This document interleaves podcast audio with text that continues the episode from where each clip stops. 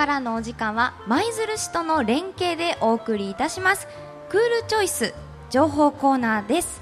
クールチョイスは我慢ではなく賢い選択でつまり我慢ではなく選ぶことによって地球温暖化防止を進めようという運動です。全10回シリーズでお送りしておりますこのコーナー。これまでの第1回第2回は金曜日の晴れのち775のコーナーでお送りしてまいりましたが第3回目となる本日からは7個ウィークエンドプラスの中で毎回ゲストをお迎えしてクールチョイスの情報をお伝えしてまいります。そして本日のゲストは舞鶴環境市民会議の森脇博さんです。森脇さんどうぞよろしくお願いします。はい、えー、舞鶴環境市民会議の森脇博と申します。本日はよろしくお願いします。はいよろしくお願いしますちょっとカメラをね何度かこういろんな人から向けられて緊張してらっしゃいますか？はいで はい。でもラジオには何回か出られたことがえっとそうですね、うん、前回あの同じようにあの舞鶴市のまあこういった活動を紹介するところで一度出演させてもらっております。はいすごくこう今日は本格的な情報をお届けすることになるのでそうですね、はい、でもあのまああの傍らずに、うん、えー、お伝えできればと思ってます。はい、私もあのお勉強させていただきます。はい、はい、よろしくお願いします。それではですね、まずは舞鶴環境市民会議について教えていただけますか？はい。えーとですね、舞鶴環境市民会議というのはですねみんなの環境をみんなで守るえそんな当たり前のことを進めるために立ち上がった団体です、えー、一般の市民の方々から事業者市民団体、えー、それぞれがですねパートナーシップを組んで、えー、環境保全のためにいろいろな取り組みを行っております、みんなの環境をみんなで守るってねなんだかこう分かりやすいしいいコンセプトですね。そうですね、うんうん、はい。あの環境問題というのは政治や行政にすべてえ任せておいて、え解決するというものではないというふうに考えています、えそれぞれの立場でやれることをやっていくまあ、あの気づいたことをあの一つずつ、えー、積み上げていく。そういったことが大切だと思ってます。そうですね。こう市民の私たちが変わらないと、ね、いけないですからね。そうですね、はい、はい、じゃあその具体的にはどんな活動されてるんですか？はい、えーと、今ですねこの市民会議全体が3つのプロジェクトチームに分かれて活動している形をとっています。えー、1つ目は私も所属主にあの所属し活動している地球温暖化防止プロジェクトチーム。ちょっと名前はですね大げさなんですけども、うん、えー、ここでは、えー、例えばあの小学校や幼稚園また事業所などに緑のカーテンを設置またあのご指導したりですね。ご家庭にそれぞれ、えー、ぴったりの省エネ方法をご提案する省エネ相談またうちエコ診断を実施したりですね企業や学校など事業所向けの、まあ、これはあの京都府も推進しているんですけども環境マネジメントシステ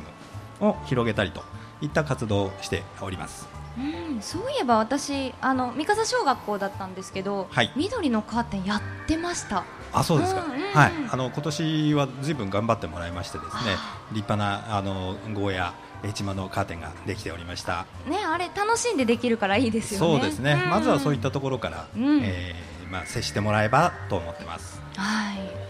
であの先ほどもねお伝えしてたんですけどこう台風がね、はい、そうですね。また次の台風も来てますからね。はい、地球温暖化といえばあそのまあ台風だったりその自然のね、はい、あの影響が考えられるんですけどあれもかこうやっぱり地球温暖化に何か関係があるんでしょうか、ええ、あのす、べ、ての台風それから、まあ、最近あの集中豪雨などで特にひどい被害があの、まあ、報じられることが多いんですけどもそれがすべて温暖化が原因になって強くなっているって言えるかというと必ずしもそうではないんですが、うんうん。ただあの先だっての台風につきましても海水温度のことをずいぶん報じられてたと思うんですね。あの海面温度、でこれが明らかに上がってるんです、えー、台風はあの日本州の南側の太平洋上を進んできますけどもその間に海面温度が、え以前に比べると上がっていることによってですねその分力を蓄えて上陸するといった事象が発生します。えーじゃあその確かな証拠はないけどその将来温暖化がもっともっと進めばさらにこう大きな台風が来る、ね、はいあのー、私、以前沖縄に住,、えー、住みまた勤務したことあるんですけども、えーと、明らかにあの、まあ、二十数年前、えー、よりも海水温度が上がっているようなあ感じがいたします。でまたあの、えーと、舞鶴にもあるですねあの京都府、えーと、京都大学ですかねのあの、まあ、研究データのご報告なんかを受けるとですね、えー、井戸にして北緯の緯度にして3度から4度ぐらいもうすでに、えーと、北上してるんじゃないかとつまりかつて沖縄の辺りだったその海水の状態がですね、はいはい、もう九州、四国、紀伊半島そこら辺とあんまり変わらなくなっているといった研究報告もあります。あそうなんですねじゃあその沖縄っていうと結構台風の影響がある県だっていうのは、ね、イメージとしてあるんですけど、ねはい、もしかしたら、ね、九州とかその辺も。まあ、ね、極端な言い方ですけども、うん、もう日本本州はもうすでに亜熱帯じゃないかなというふうにおっしゃる方もいますね。怖いですね。はい。それとですね、まあ先ほどもあの三笠小学校の話ということがあったんですけども、はいはい、えっ、と小学校に出向いてのまああのえー、グリーンカーテンですね。緑のカーテンの出前の授業なんかやってるんですけどもこういった、まあ、あの子どもたちがですね大人になる頃、まあ、この影響がもっともっと大きくなる可能性が指摘されております。だからこそ、まあ、今一生懸命できることからやっていきたいなというふうに考えてます。私がちょうど50歳になる頃とかそれぐらいですよね。そうですね、まあ、一説にはあと30年がタイムリミットというふうに言われてます。わあそんな短いんですか？え、うん、えー、今世紀末どんなことになっているかがちょっと心配なところではあります。構ねタイムタイムリーな話題でしたね。はいありがとうございます。この3つ目のプロジェクトチームの活動の1つ目地球温暖化防止プロジェクトチームについて教えていただきました。で2つ目いかがでしょう？はい。えーと、これもですね2つ目は、えーと、名称としては循環型社会プロジェクトチームというふうに言います。このチームではですね例えばあ使わなくなったおもちゃを交換し合うおもちゃ交換替えっこバザールや、えー、子ども向けのゴミ減量ワークショップなどですね、えー、循環型社会。いわゆるあの、えー、3R とか、えー、言われてますけどもそういった取り組みを行っております。ちょっと名前循環型とかちょっと難しいイメージがあるんですけど。ね、ねはい、あのそのイベントの名前おもちゃ交換カイコバザールって結構ね、はい、楽しそうな。そうなんね親しみのある名前の活動ですね。はい、どんなことされてるんですか、ね、あのまさにお子様のためのプロジェクトでして、うん、えー、家で遊ぶ遊ばなくなったおもちゃ、えー、これをですねそういったあのなんていうんですかね、えーね、交換会のところに持ってきて、えー、くれましたらですねこれを一旦あの変えるポイントという、えー、ポイントに変えます。でその変えるポイントであの他のお子さん方々が持ってきたおもちゃを交換することができるんです。あそれはいいですね。ただただこのご近所同士で交換し合うだけじゃなくて、はい、ね、何かこうポイントとかつくと嬉しいですね。うんなるほど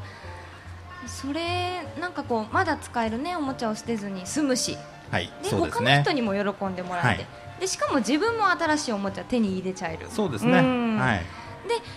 持ち込むおもちゃがない子供って参加できないんですか？いええーと、そんなことありません。あの例えば会場でちょっとしたお手伝いをしていただいたりだとかゲームに参加していただくことでですね、えーと、これまたあの買えるポイントを集めることができますのでそれで、えー、また新しいおもちゃを交換できると手に入れることができます。わあいいですね、はい、こう参加の仕方いろいろあるんですね。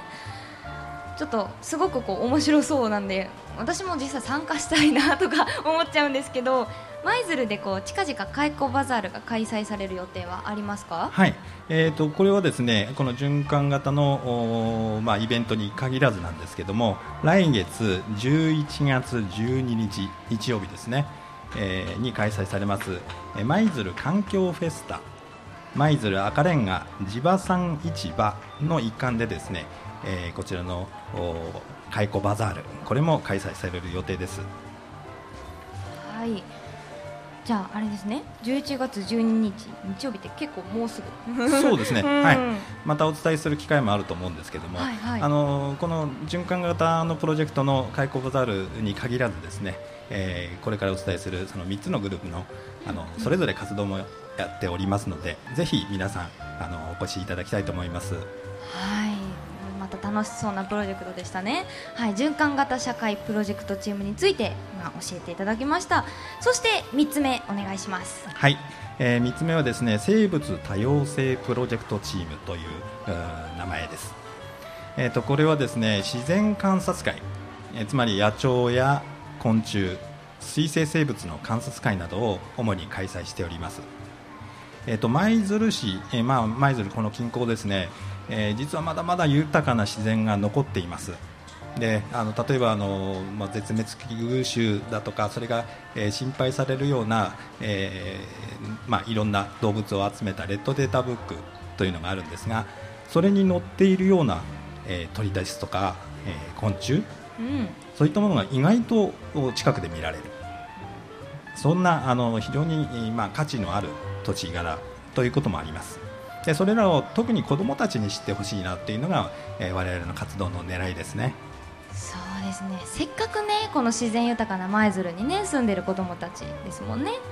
はい。子どもたちに自然の大切さに気づいてもらう機会にもなるし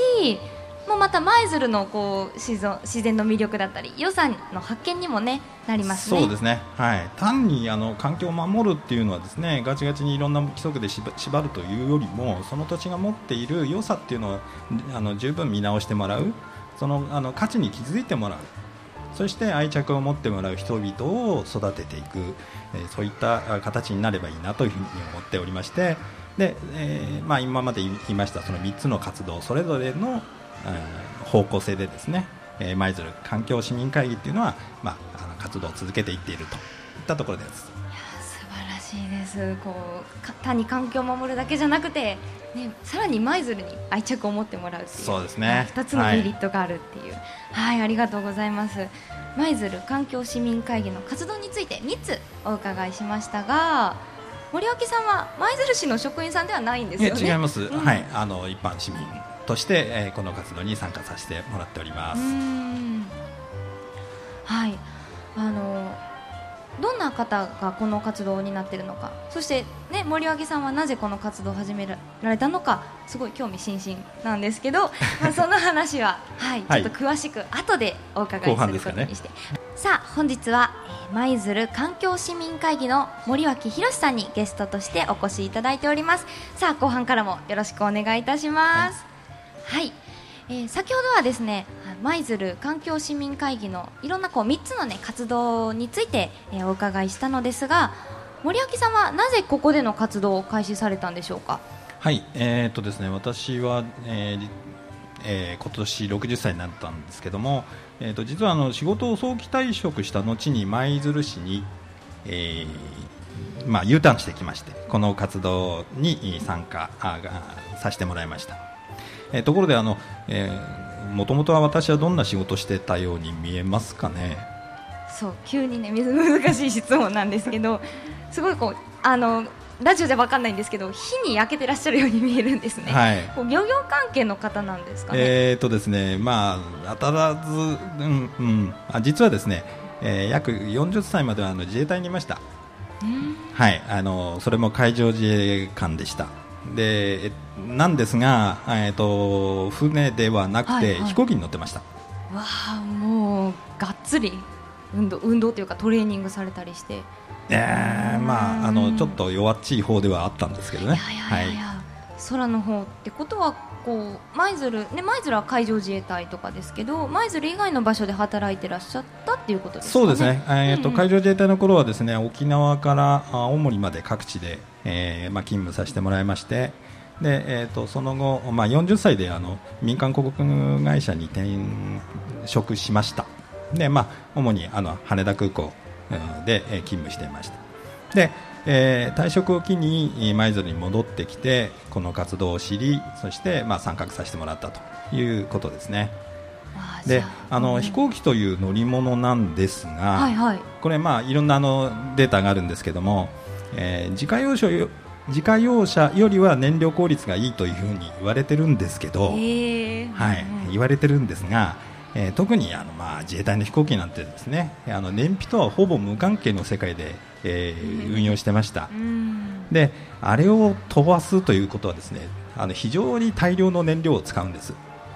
あのまあ、分かりにくいかもしれませんけども、うん。えー1時間あたり数百キロの燃料が空に消えてしまいます、まあ、そんなことをしていましたので、まあ、少しでもですね環境保全に、えーなんかえーやあの関わることができないかなって思っていたところ、まあ、この舞鶴環境市民会議のことを知り、まあ、活動に参加したと。そういった経緯がございます。さこう前半でもちらっと沖縄の話がね出てましたが、はい。そんなこういろんなところ飛び回って。そうですね。ったわけはいですね。あのうん。昨今、えーまああのよく取り沙汰される尖閣の方ですとか、からえっ、とまだ当時、えーソビエトって言ってましたけどね、えっ、と沖縄のあー失礼しました。あの北海道の先のですね、うん。はい、えーえーオホーツクの方とかそういったところでまあ仕事をししてました。えーまたこうきっかけとしてはすごいね変わったとこ独特な きっかけなんですけど、はいこう環境保全活動そんなきっかけで環境保全活動を開始される方もいらっしゃるんですね。え、はいあの舞鶴環境市民会議っていうのはですね、うんあの結構いろんな人が集まってきてます。あそうなんですね。はいうんあのまあ、例えばあの高校の先生ですとかから、えーできるだけエネルギーを使わない社会を作りたいと言ってしまっているガス屋さん。おかしいでしょ、それは面白いですね。ええ。あのガス売ってなんぼの世界なんですができるだけ使わないでくださいって言ってる人だですとかですね、はい、それから、えーとまあ、会社で研究者としていろんなその研究をされてた方また、えーなんていうんですかね、まあ、ごくごく普通の,、えーまあ、あのご家庭にいらっしゃるところから、まあ、活動に参加される方ですとか、まあ、とにかく多種多様いろんな方が、あえー来ていただいてます。じゃあそのもともと環境を守っていくぞとかそういう方ばっかりじゃなくてそうですね。ガス売っちゃってる人も、はい、そう そうなんです。うんすごい楽しそうなメンバーね。でいろんな人が参加しているっていうことが、まあ、いろんな、えー、と観点でものを見ていただける、うんうんうん。で活動するにしても例えばあの最初にも申し上げましたが、まあ、あの小学校での授業をするにしてもそういったえー観点でいろんな観点で、まあ、お話をしてくれるので面白いんじゃないかなと思ってます。いや最初におっしゃってたそのみんなの環境をみんなで守るっていうねイメージそのままですね。で例えばあの高校の先生がいらっしゃるおかげで私たちが高校に出かけていって出前授業を行うなどのプロジェクトも実現できていますしそもそもですねこの舞鶴環境市民会議の、まあ、座長をしていただいている先生が、えー実はこのあのこの近近在のあの国立舞鶴高専のあの教授でもあるんですね。えー、また全然違うぎ業種っていうかね職業の方がはい。いらっしゃるんですね。あそう。最初のあのこの番組の最初でクールチョイスっていう言葉をあのーまあ紹介して情報発信番組ということでお届けしてまいりましたがクールチョイスは地球温暖化防止のための取り組みですよね。そうですね、はい、で地球温暖化防止というのは今、まあ、あの昨今あの世界中の科学者が、まあ、これの研究をしてそれで、えー公式のお研究報告を出しそして、まあ、各国に対してですねあのこういうふうにした方がいいですよという、まあ、指針のようなものを出しているわけなんですけども、まあ、その中の一つの目標として今世紀中に、まあ、ちょっとスパン長いように思われるかもしれませんけどもこの2100年までにですね化石燃料の消費によって出される二酸化炭素の量をですね実質ゼロを目指して、えーいきたいとうんいうふうにえー考えてます。実質ゼロって聞くとね、その化石燃料の利用をこうゼロにするなんてなかなか想像できないですよね。そうですね。ねだから、うんあのその代わりうんその代わり、えー再生可能エネルギーと言われるですね自然エネルギーこれをお多く取り入れていければいいなというふうな、えー考え方が、えーできまるわけなんですね。うん。そのじゃあみんながなんだろうこう辛い思いしてみんな車乗らないでおこうとかそういうわけではない、うん。そうなんです。ね。そこうん。うんそこが一番大事なところで、はいはいはい。今回ここのクールチョイスクールっていうのは、まあ、さあの何回も言っていただきましたけれども、うん。はい。賢いということがメインなんですね、だから、えー必ずいろんな選択肢があるので単純にそのおエネルギーを使うということではなくてで、えー少しでもおまあ、いろんな製品サービスを、まあ、積極的に選んでいただきたい。でチョイスしていただきたいといううところが目標となってます。はい、クールチョイスっていうと、ね、こうエアコンでクールとかあるから涼しいチョイスってなんだろうって思ってたんですけど賢いの方ですね。そうですね。ははい。い、クールチョイスあのうん。その中で、えーまああの我慢ではないというところにぜひとも注目していただけたらと思います。はい、ありがとうございます。まあね、クールチョイス、賢い選択ということで、まあ、我慢するんじゃなくて、切り替えるってことですね。そうですね、ははいえーそれによってですね、うんうん新しい観点がいろいろ出てきますので、うんうんこれまたあの産業的にも、えーまあ、これからどんどんどんどん発展分野だ、えー何もリデュースするばっかりではなくて発展分野っていう風な、えー試算も出されております。はい、すごい勉強になりました。こうね、ガスを完全に使わないんじゃなくて、再生可能エネルギーを使うだったり、そういう切り替えがこれから大切になってくる、まさにクールチョイス。だということ、はい、ラジオ聞いてて勉強になりました。はい、じゃあ、あのーぜひね、森脇さんおすすめのクールチョイスの例とかご紹介いただけますか？はい。えーとですね、いろんな例があるんですけども、一つのおすすめとしてですね歩くというシンプルなクールチョイスこれに、えー目を向けていただけたらなと思います日常の生活の中でちょっとでもいいから歩く時間を持っていただいて、えー例えばお子さんとからえーできれば奥様と一緒に手をつないでゆっくり近所を歩いてみるとかですね。そういったことによって、えー見えてくるものがまたあのひ一味違って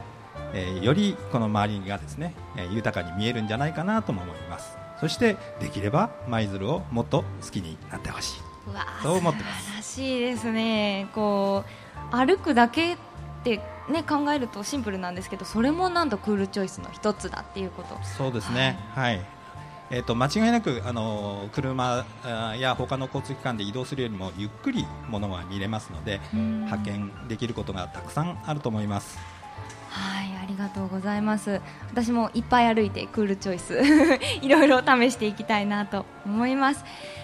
ということで、まあ、いろいろねすごく勉強になったんですがもっともっとお聞きしたいんですけどここまで時間が迫ってまいりましたのでここで終わりたいと思います。本日は舞鶴環境市民会議の森脇さんにお越しいただいてお話しいただきました。森脇さん本日はありがとうございました。こちらこそどうもありがとうございました。はい